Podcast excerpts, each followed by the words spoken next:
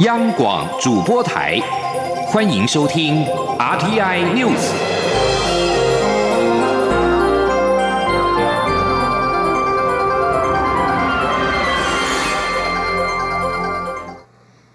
各位好，我是李自立，欢迎收听这一节央广主播台提供给您的 RTI News。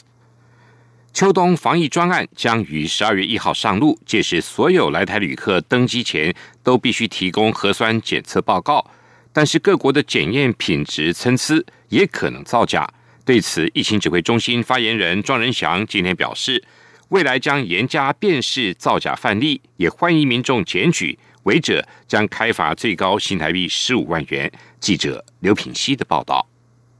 疫情指挥中心二十七号公布新增十四例 COVID-19 境外移入病例，其中十三人为移工，而且入境时都持有阴性证明文件，外界质疑有造假的可能性。而二十八号又有八例印尼移工确诊，二十九号再添三例，外界关注要如何确保检验报告的真实性。指挥中心发言人庄仁祥二十九号下午在疫情记者会中表示，印尼移工出发前检验阴性，来台后却确诊，有两种可能性：一种是检验的时候仍处于疾病潜伏期；第二种是已经发病一段时间，进入时阴时阳的阶段，很难断言是当地的检验有问题。而且十二月前入境的移工大多是应中介雇主要求，自愿性提供检验报告，并非关。官方强制要求检验的结果也只作为参考。庄仁祥表示，检验报告造假问题确实很难避免。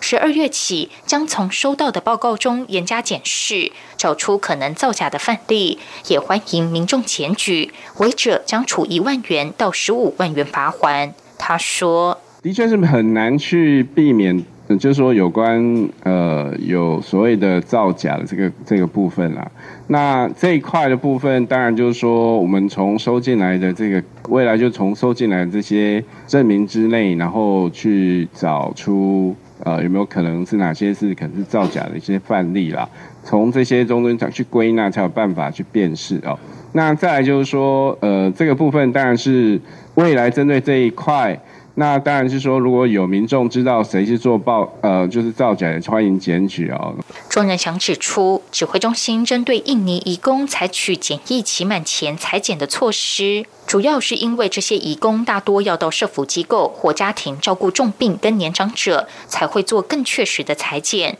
而目前已知感染者发病十天后就不具传染力，现行十四天集中检疫加上七天自主健康管理的检疫规定。其实就可以有效的避免社区传播的风险，因此目前还是会维持现行做法。此外，对于是否全面禁止输入印尼劳工，庄人想说，的确有这方面的考量。指挥中心正密集的跟劳动部讨论滚动式检讨，如果有确定的政策，会再向外界说明。香港记者刘聘熙在台北的采访报道。卫福部部长陈时中今天下午出席艾滋病防治活动，他表示，疾管署近年来积极推动艾滋防治，感染人数已经连续三年下降，他也有信心台湾的防治成效能够超越国际。记者刘品希的报道。为了响应二零二零年世界艾滋病日主题，携手防疫抗艾，共担健康责任，机关署跟维丰集团合作，共同打造红丝带圣诞火车艺术装置。二十九号起在台北车站大厅展出。卫福部长陈时中二十九号下午特地出席活动，与维风集团常务董事刚一郎以及防疫大使金钟市地庄凯勋共同点灯。陈时中表示，台湾艾滋病感染人数在两千零四年、两千零五年达最高峰，约三千到三千五百人。在机关署、卫福部、行政院、警政署等共同努力下，感染人数开始减少。机关署近年积极推动多元化筛检、药物等防治策略，艾滋感染人数已连续三年下降。二零一七年仍有大约两千五百人，今年则只有大约一千两百多人。他说：“艾滋病这几年，我们在几个的方向哈，不管安全的性行为也好哈，戴保险套安全的性行为，然后再自我筛检，再加筛检，那极力的维护他们相关的隐私，然后再加上不管是在初期的治疗或健保的给付，我们全面的在照顾，所以这个也是积极的，整个的发生率哈，发生数也持续在降低中，我们非常高兴了哈。联合国艾滋病规划署提出，二零二零年达成九十九十九十的目标，也就是百分之九十艾滋病感染个体知道自己被感染，百分之九十知道被感染个体服药，百分之九十接受药物治疗个体成功遏制血液中的艾滋病毒。陈时中表示，预计今年台湾艾滋病防治成效可以达到九十九二九五，而国际目标是二零三零年达到九五九五九五。他相信台湾一定做得到，而且会比国际目标更快达到。也希望台湾能够共同打造零新增、零死亡、零歧视的友善防治环境。央广记者刘聘熙在台北的采访报道。另外，鉴保会日前将鉴保费率案两案并陈送卫福部核定，卫福部明天将开会讨论。卫福部部长陈时中今天也表示，明天只是先了解各方的意见，不会做出决定。讨论的两大方向是不对弱势民众影响太大，以及兼顾财务平衡。之后会再跟行政院一起讨论，最晚在年底前就会有答案。蔡英文总统今天晚间预请大家支持十二月一号实施更严格的秋冬防疫专案，出入公共场所一定要戴口罩。第二是大家继续团结守住台湾的疫情，跟政府共同努力拼经济。总统表示，面对疫情跟经济的挑战，台湾人民都相当团结冷静，让全世界看到了防疫的成绩。现在各界都在讨论台湾为何能够防疫成功，成为民主社会防疫的典范，这是相当了不起的成就。不过接下来疫情还会持续，希望国人能够团结，继续一起守住台湾的疫情。交通部长林佳龙今天出席二零二零友善自行车活动时表示，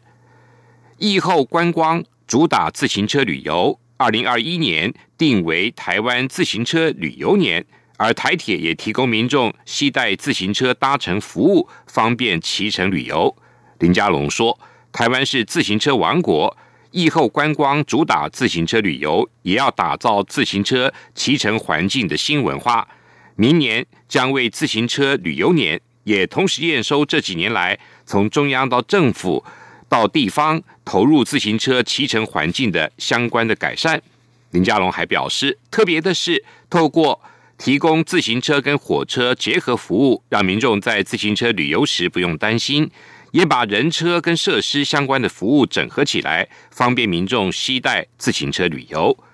台铁局则表示，因应自行车旅游年以及友善自行车骑乘环境，台铁局将会持续进行车站的各项站场设施更新跟车站改建工程，并将增加自行车、人车同行的班次。台湾对于蔬果的食安、都市的食农教育等都越来越风潮，但是多数民众想要尝试都市农耕，却常常苦恼该种什么才会有好收成。农委会桃园区农业改良场历经两年都市场域栽种验证跟监测分析，建立了五十种可以在都市收成的蔬果跟香药草作物来检索。让住在都市的中中的国人也能够享受到农耕的成就。来听记者陈林信宏的报道。台湾目前有近七成的人口集中六都，这些居住在都市高达一千六百万的人口，不少人想要尝试都市农耕，但苦于都市空间和场域有限，且居家种菜碾花，屋顶、阳台或露台栽植不同方位，即便栽种同一种植物，光照灌溉其实有明显差异。因此，如何种出好收成，是不少想要尝试都市农耕民众的困扰。为解决这样的问题，农委会桃园区农业改良场连续两年监测在台湾不同的城市建筑楼层以及居住方位，利用不同光照强度观测作物生长量，成功建立五十种蔬果及香药草作物在都市环境的适合栽种条件。民众只需要透过官网提供的都市农耕施栽作物检索表，就可以搜寻了解自家环境适合栽种的作物。像要种菠菜、莴苣。茼蒿、苋菜、胡萝卜等，不用再伤脑筋。桃园区农业改良场厂长郭坤峰说：“举例来说，我家里住在五楼向东，我要选什么作物？那我们这个检索表就可以告诉你哪几类作物对你来说最适合的。那这样就可以解决消费者现在所碰到的问题。”根据检索表的分类，举例来说，像是在二层楼建筑物的东西以及北向阳台，因为日照强度低，就适合种植叶菜类的小白菜、红凤菜等，或是香辛类的芫荽。但如果在大楼屋顶，日照可以全天，适合的作物就相当多，金针花、胡萝卜、茼蒿等都可以尝试。另外，陶改厂也利用物联网科技，发表适合二十四种作物的屋顶农园科技浇水管理模。模组以及室内盆花浇水警示套盆组，城市种菜透过智慧灌溉系统，可以依照土壤的含水量多寡提供水。像是下雨天就不需灌溉，但如果天气热，一天可能得灌溉两次，成功控制好水源，让菜鸟农夫也能变身绿手指。世界贸易组织 WTO 已经指出，估计二零五零年全球将会达到百分之七十的人口居住在城市。陶改厂认为，人口都市化将伴随粮食安全以及环境问题，因此将针对都市农耕需求，积极研发各项解决方案。都市农耕是在作物检索表推出后，仍会持续建制、扩充资料库，提供对都市农耕有兴趣的民众使用。中央广播电台记者陈林信宏报道：泰国反政府抗议民众今天在泰国皇家陆军的一处军营前示威，挑战国王瓦吉拉隆功个人对部分军队的控制权，并指责军方在政治里扮演角色。路透社报道，这是泰国反政府抗议运动对泰王最新的公然藐视行为，在泰国批评王室及要求王室改革，违反长期以来的禁忌。并触犯了冒犯君主法，违法者最高可被判处十五年徒刑。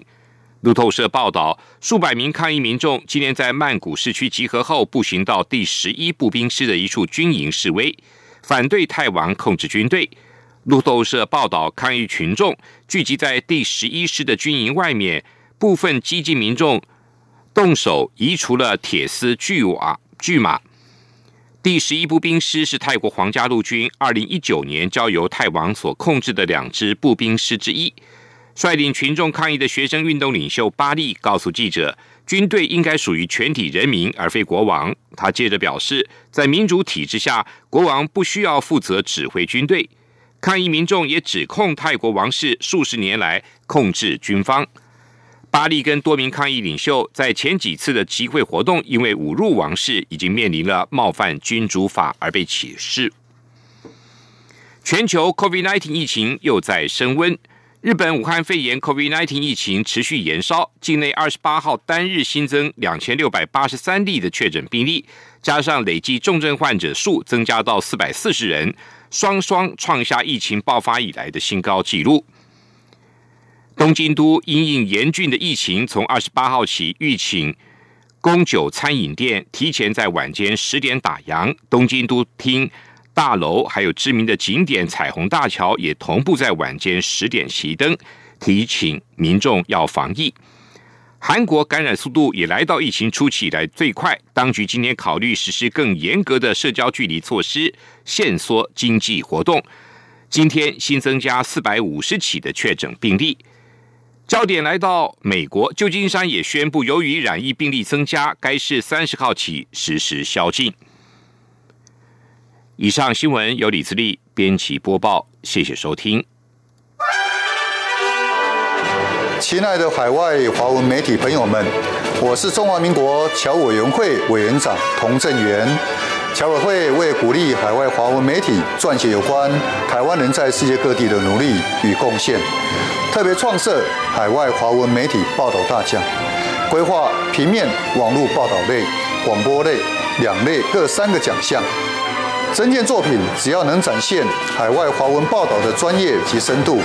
就有机会获得美金两千五百元的奖金。报名自即日起至十一月三十日止。相关资讯请上侨委会官网或脸书专业查询。